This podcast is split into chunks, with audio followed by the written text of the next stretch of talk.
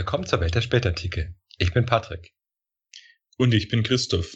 Und willkommen zur Miniserie Die Perser, Folge 6. Letzte Folge haben wir bei der Ereignisgeschichte aufgehört, als Bahram V. die Macht erlangt hat. Heute machen wir dort weiter und schauen uns die Politik seiner Nachfolger an und beschäftigen uns dabei auch mit Armenien und der Entwicklung der christlichen Kirche.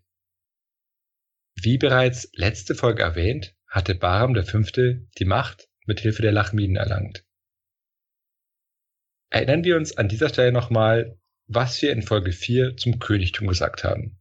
Also, was braucht man alles, um sich als König halten zu können? Man muss Sasanide sein, man braucht die Unterstützung in Teilen der Aristokratie, die Unterstützung der Priesterschaft ist ebenfalls von Vorteil und nicht zu vergessen, der besondere königliche Glanz, das Schwarna. Und ich muss zugeben, ich habe in dieser Liste eine doch äh, ziemlich offensichtliche Größe vergessen, nämlich militärische Macht. Das Schadet war, nicht. genau. Und eine Krone. Ja, das war bei Baram besonders wichtig. Denn wie sah die Situation konkret jetzt bei ihm aus? Die Aristokratie hatte ja eigentlich einen gewissen Chosa unterstützt. Und dies konnte Bahram dann erst durch seine beeindruckende militärische Potenz ausgleichen. Wie es jetzt um seinen Schwarana bestellt war, lassen wir mal außen vor. Aber wenn wir uns die anderen Größen anschauen, dann bleibt noch die Priesterschaft. Übrigens würde ich auch unterscheiden zwischen dem, was man braucht, um die Macht zu erlangen, und dem, was man braucht, um sie zu behalten. Das macht ja nochmal einen Unterschied. Denn mit einem Herr in der Hauptstadt aufzutauchen, ist sicher geschickt, um die Herrschaft zu bekommen, dürfte aber wohl kaum reichen, sie dauerhaft halten zu können. Vor allem, weil das Heer ja auch nicht ewig in der Hauptstadt stationiert bleibt. Und da im Fall Barams die Truppen vor allem ausländisch waren, dürften sie als ständiger Machtfaktor in der Hauptstadt ebenfalls ausfallen. Ja, natürlich hat Barham immer noch ein gewisses Drohpotenzial, denn die Zeitgenossen haben ja gesehen, wie schnell er diese Truppen mobilisieren konnte.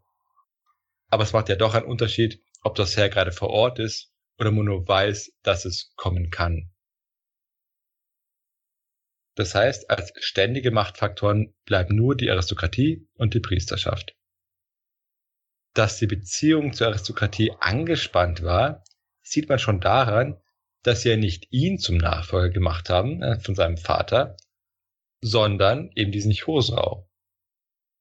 Das hing wahrscheinlich damit zusammen, dass sie schon mit Jasgard unzufrieden waren, also mit dem Vater von Bahram. Letztendlich haben sie dann ja Bahram mit seinen schlagenden Argumenten akzeptiert, haben aber von ihm verlangt, zu versprechen, Zitat, herzustellen, was sein Vater verdorben, zu heilen, was er zerbrochen hatte. Ja, klingt auch ein bisschen moralistisch. Bei einer anderen Überlieferungstradition wird aber davon gesprochen, dass er die Grundsteuern gesenkt und Steuerschulden erlassen hat. ja. Das hat schon eine lange Tradition. genau. für die Oberschicht.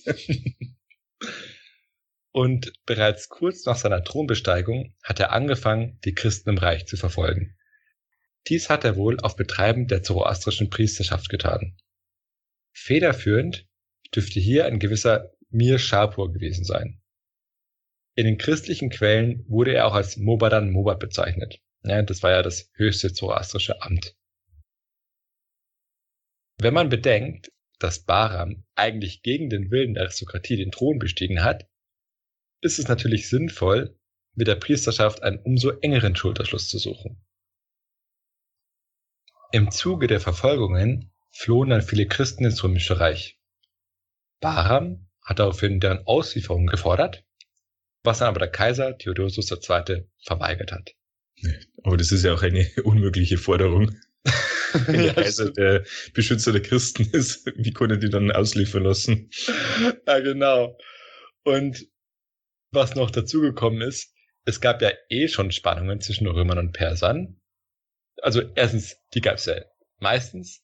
Und zweitens gab es noch den Vorfall, dass römische Goldgräber ins Persische Reich gekommen sind, Bahram sie aber nicht mehr ins Römische Reich zurückgelassen hat. und auch von römischen Händlern hat er ihren Besitz konfisziert. Das hat jetzt natürlich auch nicht dazu beigetragen, dass Theodosius jetzt bei der Christenfrage äh, gesprächsbereit war. Ja, es gehören ja immer zwei Seiten dazu. es kam dann zu einem Krieg, wobei dann die Römer siegreich waren. Wahrscheinlich zumindest. Denn in den Quellen steht, dass Bahram den Kaiser um Frieden aufgesucht hat. Aber was jetzt die genauen Ergebnisse des Krieges waren, ist nicht ganz klar. Also jetzt wurde anscheinend verfügt, dass Christen jetzt ihren Glauben im Persischen Reich weiterpflegen durften, während die Römer wiederum eine gewisse Summe Geld gezahlt haben, um den Pass bei Darband im Kaukasus zu verteidigen. Darband war eine Festungsstadt im Kaukasus und noch bis zum heutigen Tag sind einige Mauerreste erhalten geblieben. Ich werde dann auch Bilder hochladen. In Armenien hat Bahram dann derweil einen gewissen Artaxerxes als König eingesetzt. Das war der Sohn seines Vorgängers Vramshapu. Anscheinend hatte der armenische Adel diesen Artaxerxes aber satt, weshalb sie dann den Perserkönig gebeten haben, einen neuen König einzusetzen. Bahram hat daraufhin einen persischen Statthalter eingesetzt. Ja, das heißt, kein Klientelkönig mehr, sondern direkte persische Oberhoheit ohne Fassade. Und der armenische Adel war zufrieden. Nur der Katholikos sah halt von Armenien war dagegen. Ich hatte das Amt des Katholikos schon mal erwähnt. Es gab ja einen persischen Katholikos, das war sozusagen die Entsprechung zum Patriarchen. Die Armenier hatten auch einen. Als Strafe wurde dann dieser Katholikos verhaftet und konnte dann auch erst nach mehreren Jahren seine Position wieder einnehmen. Insgesamt blieb die Lage in Armenien aber immer noch angespannt. Hm, kannst du uns erklären, warum jetzt der Adel damit zufrieden war, dass es äh, einen persischen Statthalter anstatt eines Königs gibt? Ähm, hat es nicht ihre Macht noch weiter eingeschränkt? Nicht unbedingt. Denn es ist zwar so, dass du jetzt einen persischen Statthalter hast, aber dein Oberherr ist natürlich der persische König und der ist weit weg. Und es ist dann immer vorteilhafter, selbst wenn du jetzt einen mächtigen König über dir hast, wenn er weit weg ist, weil du, weil du selbst dann mehr Spielraum hast. Und ein armenischer König hätte ja zum Beispiel ein Interesse daran gehabt, die armenische Aristokratie zurückzudrängen. Das haben wir bei den Persern auch gesehen. Die haben natürlich die persische Aristokratie zurückdrängen wollen, hatten jetzt bei der armenischen Aristokratie jetzt weniger den Anspruch. Und das macht natürlich vorteilhaft für die Aristokratie, wenn sie keinen armenischen König mehr haben. Ja, wenn die Katze aus dem Haus ist. Genau. Und das war's schon mit Bahram. Viel wissen wir nicht über seine Politik, außer dass er die Christen verfolgt hat und dass es diesen kurzen Krieg mit den Römern gab. Dafür wurde er aber interessanterweise in zahllosen Legenden und Sagen verewigt. Diese knüpfen sich dabei auch an seinen Beinamen Gor, den hatte ich ja, glaube ich, letzte Woche kurz erwähnt. Und Gor heißt übersetzt Wildesel. Also es gibt zahlreiche Geschichten von seinen Kriegen gegen die Römer und die Nomadenvölker, sowie über seine List, seine Klugheit bei seiner Jagd und bei seinen Liebesabenteuern. Und anscheinend hat er besonders gerne Wildesel gejagt, weshalb er dann diesen Beinamen bekommen hat. Hm, interessant. Aber dann im Jahr 439 ist er gestorben und sein Sohn Jatzka II. ist König geworden. Und kaum war Jatzka II. König, gab es wieder einen Krieg mit den Römern. Der war aber dann so schnell wieder beendet, wie er gekommen war. Und ein Ergebnis dieses Krieges war, dass sich jetzt beide Seiten dazu verpflichtet haben, an der Grenze keine neuen Festungen mehr zu bauen. Das ist praktisch wie die moderne Abrüstungsmaßnahme. Mhm. Und mit Jatzgard II. gibt es eine neue Münzlegende. vorher hatte sich ja etabliert, dass der König dort als Shahanshah bezeichnet wurde, also König der Könige, oder auch noch dabei stand, dass er vom Stamm oder vom Abbild der Götter kommt. Jetzt aber stand auf den Münzen nur noch die Bezeichnung Kai. Und das war eine Anspielung auf die mythischen Urkönige Irans. Das waren die sogenannten Kayaniden. Und diese waren vor allem dafür bekannt, dass sie die Stämme von Turan in Transoxanien bekämpft haben. Ja, nochmal zur Erinnerung. Transoxanien ist das Gebiet jenseits des Oxus, ist ein Fluss. Und das bezeichnet das Gebiet des heutigen Afghanistan und alles, was nördlich davon ist. Und in der Tat, wenn man sich die Außenpolitik Yazgards anschaut, scheint sich diese auf den Osten bzw. die Nordostgrenze konzentriert zu haben. In diesem Zusammenhang kam es dann anscheinend auch zum Bündnis mit dem ostiranischen Adel. Ja, und das ergibt auch Sinn, wenn man sich überlegt, wie die persische Armee funktioniert hat. Ich hatte ja in den vorherigen Folgen mal erwähnt, dass die einzelnen Adelsfamilien dem König bei Bedarf Truppen stellen mussten. Und wenn sich jetzt die Außenpolitik jetzt auf die Nordostgrenze konzentriert, ergibt sich ja dann im Prinzip automatisch, dass man dann eng mit der dortigen Führungsschicht kooperieren muss.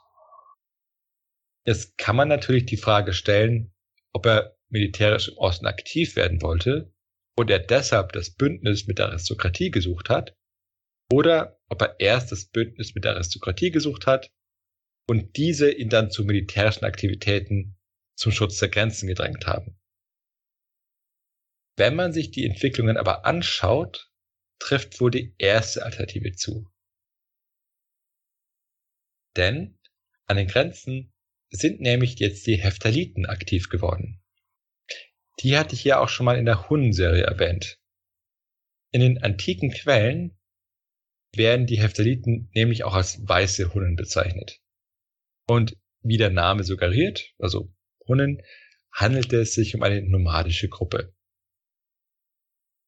In der Hunin-Serie war ich ja auch schon darauf eingegangen, dass solche Gruppierungen ja einerseits eine Graslandsteppe brauchen für ihr Vieh und andererseits ja auch immer am Rand von größeren Reichen aktiv werden. Denn man muss ja irgendwie die Geschenke organisieren. Also praktisch, ähm, sie haben die Grenze bedroht und deswegen hat er versucht, ähm, die Gegend militärisch zu stärken. Genau.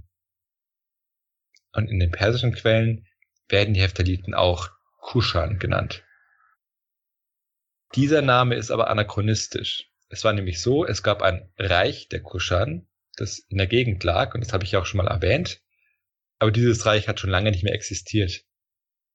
Aber hier sieht man, dass die Perser dieselbe Neigung hatten wie die Römer, dass man Völkerschaften einfach nach den Gegenden benannt hat, wo sie sich gerade befanden, unabhängig davon, ob es sich jetzt wirklich um ein und dasselbe Volk gehandelt hat.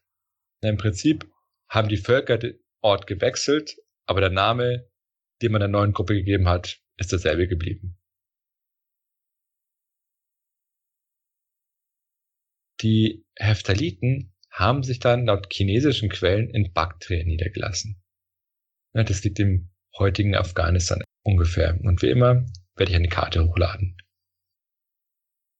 Die Heptaliten haben dort dann die lokale Sprache des Baktrischen übernommen.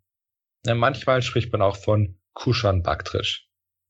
Und diese Sprache wurde mit einem modifizierten griechischen Alphabet geschrieben. Yazgat II. War dann während seiner Herrschaft vor allem mit den Heptaliten beschäftigt und hat dann in diesem Zusammenhang auch seine Residenz nach Osten verlegt. Er hat dann in Nishapur in Chorasan residiert um näher an der Grenze sein zu können. Ja, was ähnliches kennen wir ja auch von den Römern, die mit der Teilung des Reiches und der Einführung des Mehrkaisertums ja auch ihre Residenzen immer wieder gewechselt haben, um an den Grenzen intervenieren zu können. Das dürfte den Ort in Armenien noch besser gefreut haben. Ja, stimmt, da ist er noch weiter weg. und dort, also im Osten, war Yazgar dann offenbar siegreich sodass er sein Augenmerk jetzt woanders hinlenken konnte. aber schon interessant in diesem Zusammenhang, wie sehr sich seine Aktivitäten und seine Siege an der Ostgrenze in seiner Münzlegende niedergeschlagen haben. Ja, wie ich hatte ja erwähnt, Kai, also wie die mythischen Könige, die genau in derselben Gegend gekämpft haben. Ja, hier sieht man nochmal das wichtige Kommunikationswerkzeug und Propagandamittel, das Münzen dargestellt haben. Denn man kann ja voraussetzen, dass die Zeitgenossen diese Anspielung auf eben diese mythischen Könige ja sehr wohl verstanden haben. Yazgard hat sich dann jetzt nach Armenien gewendet und hat anscheinend dort jetzt versucht, die Armenier zum Zoroastrismus zu bekehren. Laut armenischen Quellen war die treibende Kraft dahinter wohl der Mobadan Mobad Mir Narse. Neben seiner geistlichen Position fungierte er auch als wichtigster Minister von Yazgat I., von Bahram V. und Yazgat II. Das heißt, eine, eine mächtige Gestalt. Und ein interessantes Detail zu Mir Narse ist, dass es sich in aller Wahrscheinlichkeit bei ihm um einen Zurvanisten gehandelt hat. Ich hatte den Zurvanismus schon mal erwähnt, als diese Strömung im Zoroastrismus, wo es dann diesen Zurvan als oberste Gottheit gab, von dem dann Angra Mainyu und Ahura Mazda ausgegangen sind. Das heißt, so eine Abschwächung des Dualismus. Mhm. Und dass in früheren Zeiten der Zurvanismus verfolgt wurde. Jetzt sieht man aber, dass ein Zurvanist die wichtigste Gestalt in der zoroastrischen Kirche war. Das heißt, das zeigt, dass nicht immer klar ist, was eigentlich genau orthodox ist und wann die Zionisten als orthodox angesehen wurden und wann nicht. Aber was wir hier sehen, egal ob Zionisten oder andere Zoroastrier, waren beide gleichermaßen christenfeindlich. Also darauf hat man sich einigen können. Genau. und während die persische Oberhoheit an sich anscheinend ja kein Problem dargestellt hat für die Armenier, wollte man sich jetzt aber nicht die zoroastrische Mission gefallen lassen. Deshalb hat dann der Katholikos Josef zahlreiche Bischöfe und auch Fürsten versammelt und es kam dann zu einem Aufstand gegen die persische Macht. Es handelte sich dabei aber nicht um eine einheitliche Front. Denn einige Fürsten sind anscheinend zum Zoroastrismus konvertiert und dann zu den Persern übergelaufen. Das heißt, wir haben es mit einem Bürgerkrieg zu tun, der aber gleichzeitig ein Krieg gegen die Perser war. Und wenn ich darüber nachdenke, hat man eigentlich in der Geschichte ja relativ häufig diese Konstellation, zumindest bei kleineren Staaten auf alle Fälle, dass es ja häufig so ist, dass man einen Bürgerkrieg hat, dass man gleichzeitig auch äußere Mächte sich einschalten und dann bestimmte Parteien politisch oder auch militärisch unterstützen. Ja, und auch in der heutigen Zeit gibt es solche Konstellationen. Leider. Wobei jetzt im Fall Armenien die äußere Macht im Prinzip ja schon drin war, denn die Perser hatten das Land ja schon kontrolliert und jetzt hat man sich gegen diese Macht erhoben. Die christliche Partei, die sich gegen die Perser gewandt hat, hatte dabei auch Kaiser Theodosius II. um Hilfe angerufen. Der Kaiser hatte ja eine gewisse Oberhoheit über alle Christen beansprucht, aber der Kaiser half nicht. Man bedenke, dass er in der gleichen Zeit im Westen Attila sein Unwesen getrieben hat und man jetzt natürlich keinen Konflikt mit den Persern gebrauchen konnte. Ja, das heißt, man respektierte also die Einflusssphären der anderen Großmacht, sodass dann die Perser unbehelligt von den Römern gegen die armenischen Aufständischen vorgehen konnten.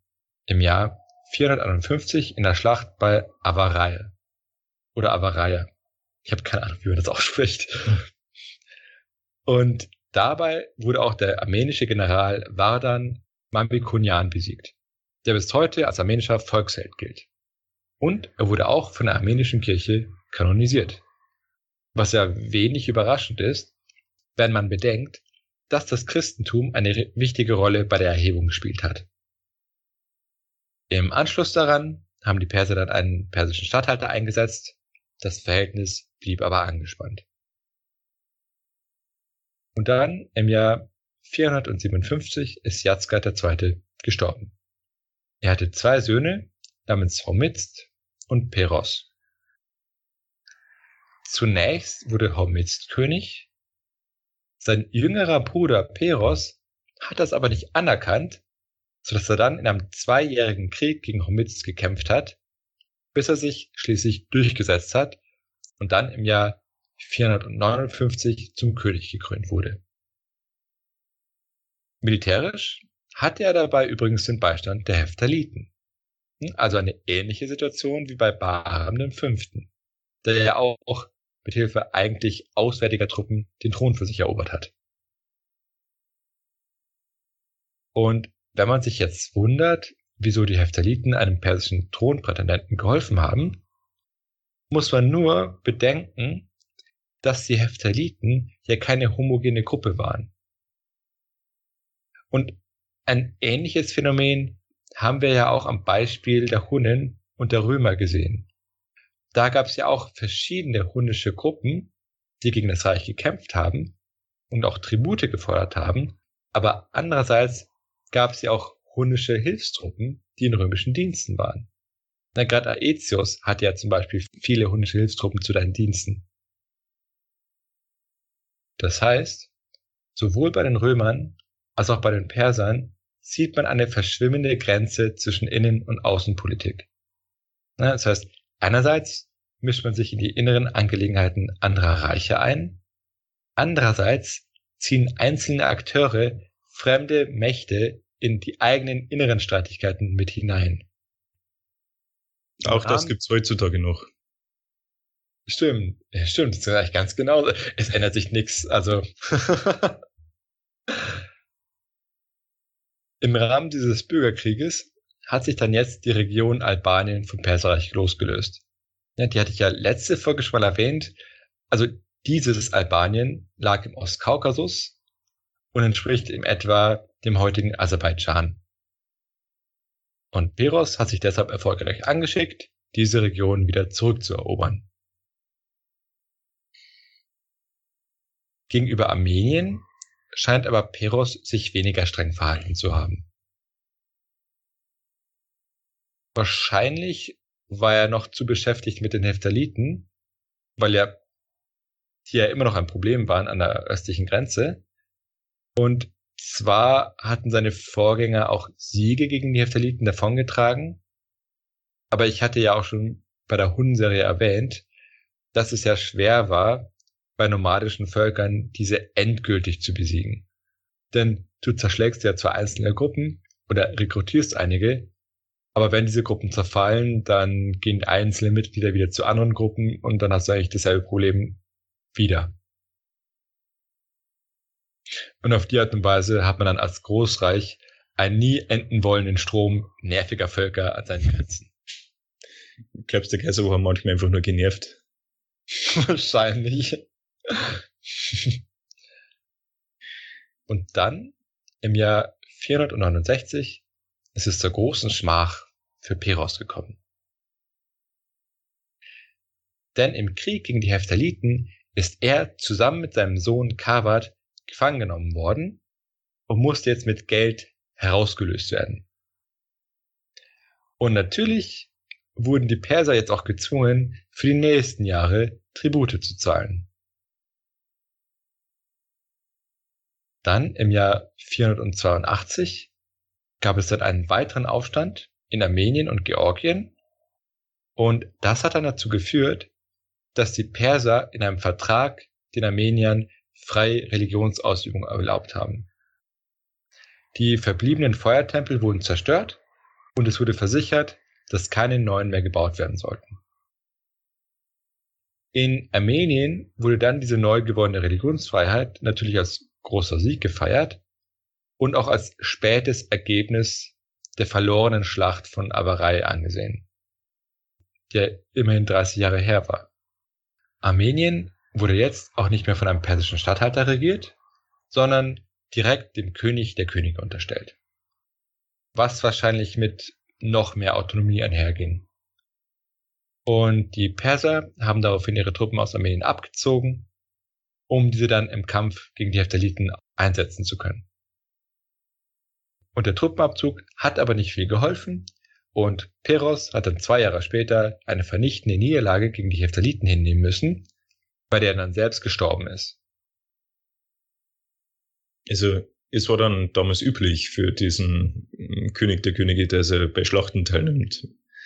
Genau, das war ganz normal. Und die römischen Kaiser, haben die das noch?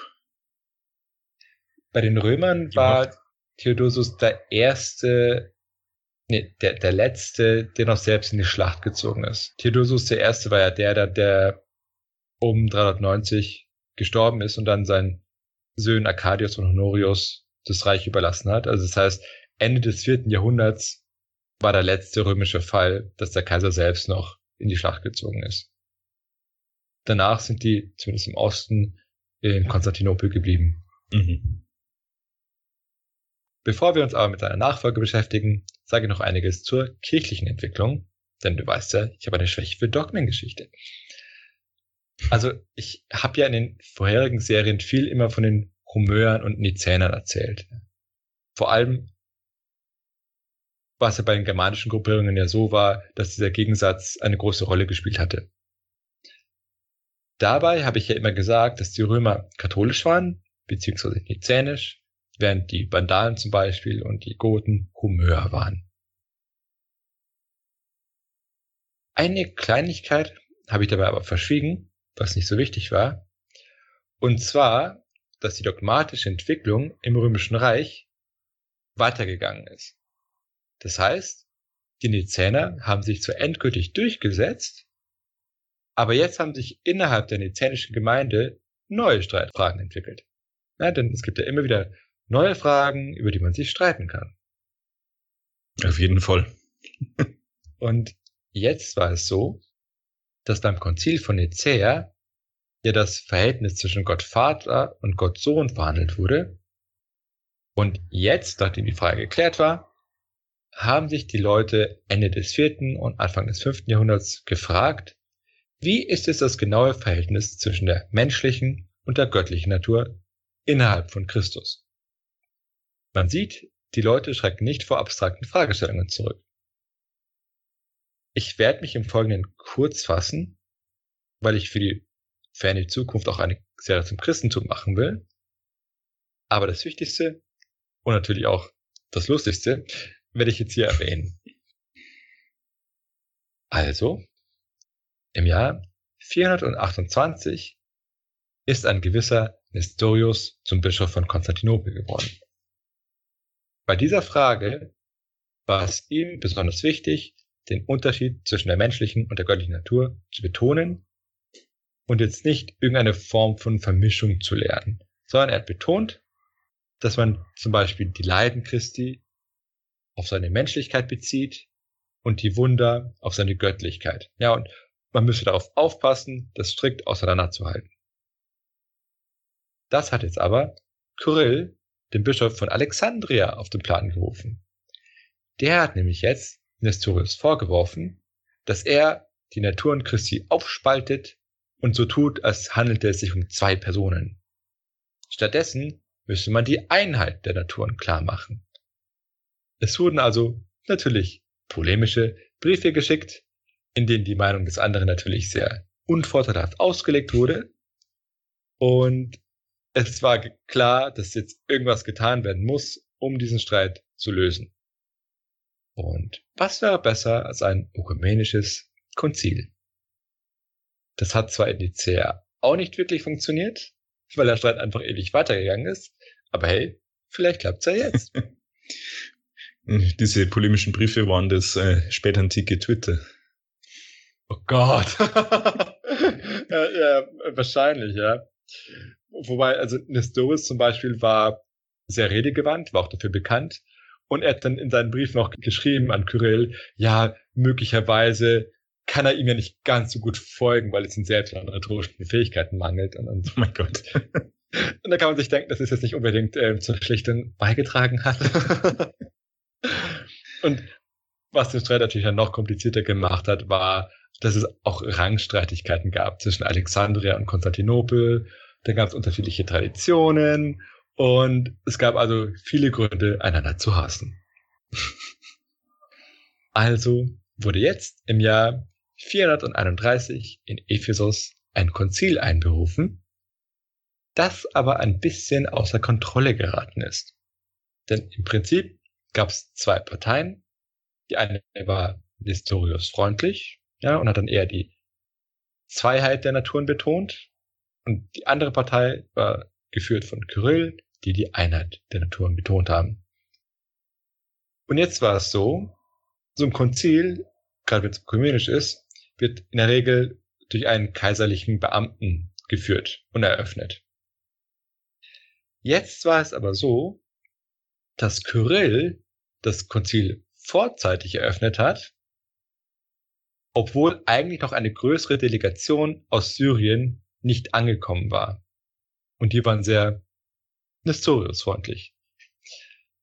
Also, er spielt mit schmutzigen Methoden. Genau. Wenig überraschend ist seine Nestorius selbst nicht auf dem Konzil erschienen, weil er schon gewusst haben wird, was da rauskommt. Und siehe da, er wurde verurteilt. Super. Aber wenn die Hälfte der Delegierten gar nicht anwesend ist. Genau. Und dann einige Tage später kam die Dele Delegation aus Syrien an. Die hat dann gesehen, was passiert ist. Und die haben jetzt ihr eigenes Konzil eröffnet. Diesmal geleitet von einem kaiserlichen Beamten. Und welche Überraschung, diese haben dann Kyrill verurteilt. Und das war mehr oder weniger das glorreiche Konzil von Ephesus. Und äh, welches ist jetzt das gültige? Oder keins von beiden? Ja, ist natürlich schwierig. Und das hat sich der Kaiser auch gefragt. Vor allem ist ja das Problem, so ein Konzil gilt ja eigentlich für die ganze Kirche.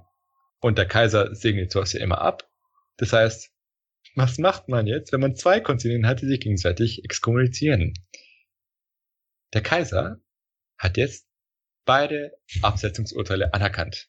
Also sowohl Kyrill als auch Nestorius wurden jetzt abgesetzt. Das hat er vielleicht ganz praktisch gefunden. Ja, und was witzig ist, Nestorius hat das Urteil anerkannt und ist dann ins Exil gegangen, in ein Kloster. Und Kyrill hingegen hat, ah, wie soll ich es ausdrücken, einen kreativeren Umgang mit dem Urteil gepflegt, denn er hatte praktischerweise auch seinen Ökonomen dabei, also den Vermögensverwalter der überaus reichen Kirche von Alexandria, der anscheinend auch etwas Kleingeld dabei hatte. Und dieses Kleingeld wurde jetzt dazu benutzt, dass Kyrill frei kommen konnte und fröhlich nach Alexandria zurückkehren konnte. Als Bischof natürlich. wir wissen übrigens davon, weil wir eine Bestechungsliste überliefert haben, wo Kyrill seinen Ökonomen genau angewiesen hat, wen er mit wie viel Geld bestechen soll. Hast gezeichnet. und, und ist da irgendwas Lustiges auf dieser Liste zu finden? Sind es dann die anderen Bischöfe oder? Nee, da geht es darum, auch äh, verschiedene kaiserliche Beamte zu bestechen. das heißt, Kyrill hatte die Oberhand, während Nestorius verurteilt blieb. Jetzt haben wir aber natürlich immer noch das Problem, dass wir ja zwei Parteiungen haben, die sich gegenseitig exkommuniziert haben. Und die Zeitgenossen haben natürlich gesehen, dass das nicht so bleiben kann. Das heißt, Kyrill hat sich dann in der Folgezeit dann tatsächlich diplomatischer gezeigt, um jetzt diesen Streit zu lösen. Das heißt, er hat Briefe ausgetauscht mit dem Bischof von Antiochia. Das war der Führer der syrischen Delegation und der hat jetzt de facto die andere Partei repräsentiert. Und hier hat dann Kyrill seine theologischen Positionen nochmal genauer ausformuliert. Und die beiden haben sich dann auf eine Formulierung geeinigt, mit denen sie dann beide zufrieden waren. Auf die Art und Weise haben wir jetzt zwei Dokumente also einen älteren Brief von Kyrill, den er damals noch an Nestorius geschickt hatte, und einen zweiten Brief an den Bischof von Antiochia, wo er nochmal alles erklärt. Und diese beiden Briefe wurden jetzt kanonisiert. Das heißt, hier stand die theologische Position drin, die als bittend angesehen wurde. Und diese Briefe waren dann das letztgültige theologische Ergebnis vom Konzil von Ephesus. Das heißt, es ist tatsächlich was Konkretes und Konstruktives rausgekommen. Aber der Nestorius blieb verurteilt. Genau. Und also ihm wurde auch eine Lehre unterstellt, eben dass er diese Aufspaltung in zwei Personen lehrt, mhm. wobei aber heutige Wissenschaftler davon ausgehen, dass das so nicht stimmt. Also könnte man sagen, wenn der Nestorius ein bisschen raffinierter gewesen wäre und vielleicht auch bestochen hätte, dass äh, die Lehrmeinung heute anders aussehen könnte? Das würde ich so nicht sagen. Der, der, der Witz ist, weil das Tragische, also mittlerweile ist die, die Forschungsmeinung die, dass sie theologisch gar nicht so unterschiedliche Positionen hatten. Also, oder dass der Unterschied sehr gering war, eigentlich, dass die Schwerpunktsetzung aber sehr anders war und auch die Traditionen, aus, die sie, aus denen sie kamen und die Begrifflichkeiten. Ich glaube, mittlerweile hat man auch die, Ex die katholische Kirche die Exkommunikation der Nestorianer aufgehoben. Denn die Gruppe gibt's auch heute noch. Also ähm, okay. Jetzt ist die Frage, warum erzähle ich das Ganze? Und was hat das mit den Persern zu tun? Die persische Kirche war auf diesem Konzil nicht vertreten. Aber ich hatte ja gesagt, die waren zwar autonom in ihrer Verwaltung, standen aber mit der römischen Kirche immer noch in Gemeinschaft. Das heißt, irgendwann muss man sich ja damit auseinandersetzen. Dann im Jahr 488, also eigentlich einige Jahrzehnte später, ist dann in Gunde Schapur ein Konzil zusammengekommen, in der man sich dann zum Konzil von Ephesus positioniert hat. Ein bisschen spät, aber besser spät als nie. ja, 50 Jahre ungefähr. ja, genau. Und das sieht man auch, wie sehr man außen vor war hinter den römischen Entwicklungen und auch hinten dran. Das Konzil von Gunde Schapur hat das Konzil von Ephesus nicht anerkannt. Das heißt, ab jetzt war man nicht nur kirchenrechtlich autonom, sondern man hat jetzt der römischen Kirche die Glaubensgemeinschaft aufgekündigt. Vorher war es ja so, dass man sich nur aus der Oberhoheit von Antiochia gelöst hatte, man aber immer noch denselben Glauben hatte. Das heißt, zur selben Kirche gehörte. Und das ist jetzt vorbei. Das heißt, damit bildete sich endgültig eine persische Nationalkirche, wenn man so will. Und diese Christen bezeichnet man auch als Nestorianer, weil man sie praktisch der nestorianischen Partei zuschlägt. Diese Kirche gibt übrigens auch heute noch, weil sie sich offiziell als Kirche des Ostens bezeichnet. Okay, ich muss zugeben, die persischen Christen spielen jetzt keine so große Rolle in der Serie und ich hätte mich auch kürzer fassen können. Aber ich fand jetzt die Geschichte vom Konzil von Ephesus so lustig, dass ich sie nicht weglassen wollte. Okay. Dann kennen wir jetzt zur Ereignisgeschichte zurück. Peros ist ja gestorben und jetzt wurde sein Bruder Balasch von den Aristokraten zum neuen König gewählt. Dieser Balasch hatte dann aber einen Konkurrenten, das war entweder ein Bruder von ihm oder der Sohn des Peros. Das ist jetzt nicht ganz klar. Also das wäre praktisch sein Neffe gewesen. Die Armenier haben dann übrigens Balasch unterstützt, was sie natürlich sein Wohlwollen eingebracht hat. Und Balasch hat sich schließlich auch durchgesetzt. Aber gleichzeitig blieb sein Königtum schwach. Ja, das sieht man ja zum Beispiel daran, dass es die Aristokratie war, die den König bestimmt hatte. Bei den Vorgängern war es ja in der Regel so gewesen, dass sie ihren Nachfolger entweder selbst bestimmt haben oder es wurde halt recht unkompliziert einfach der Sohn zum König.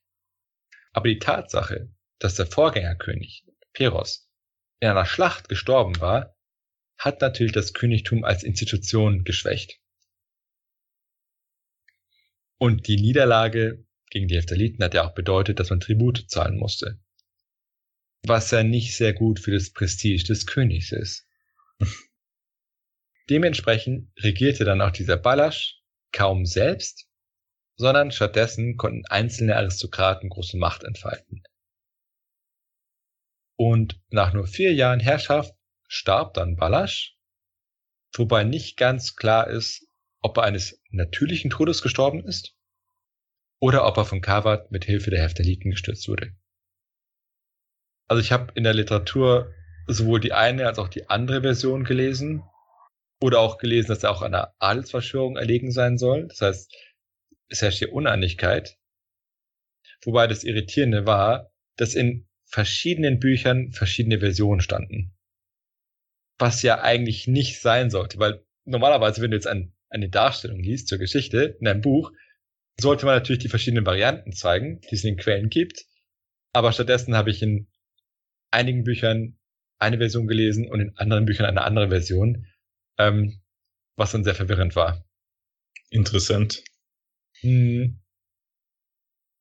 Aber wie dem auch sei, im Jahr 488 ist dann Kawat der neue König der Könige geworden. Er war der Sohn des Peros und mit seiner Herrschaft erreichen wir auch eine Bewegung, die viel Interesse in der Forschung geweckt hat. Aber dazu gibt es nächste Folge mehr zu hören. Da beschäftigen wir uns ausführlich mit der persischen Gesellschaft, der Herrschaft Kawats und dem spätantiken Kommunismus. Das ist ein echter Cliffhanger. Genau.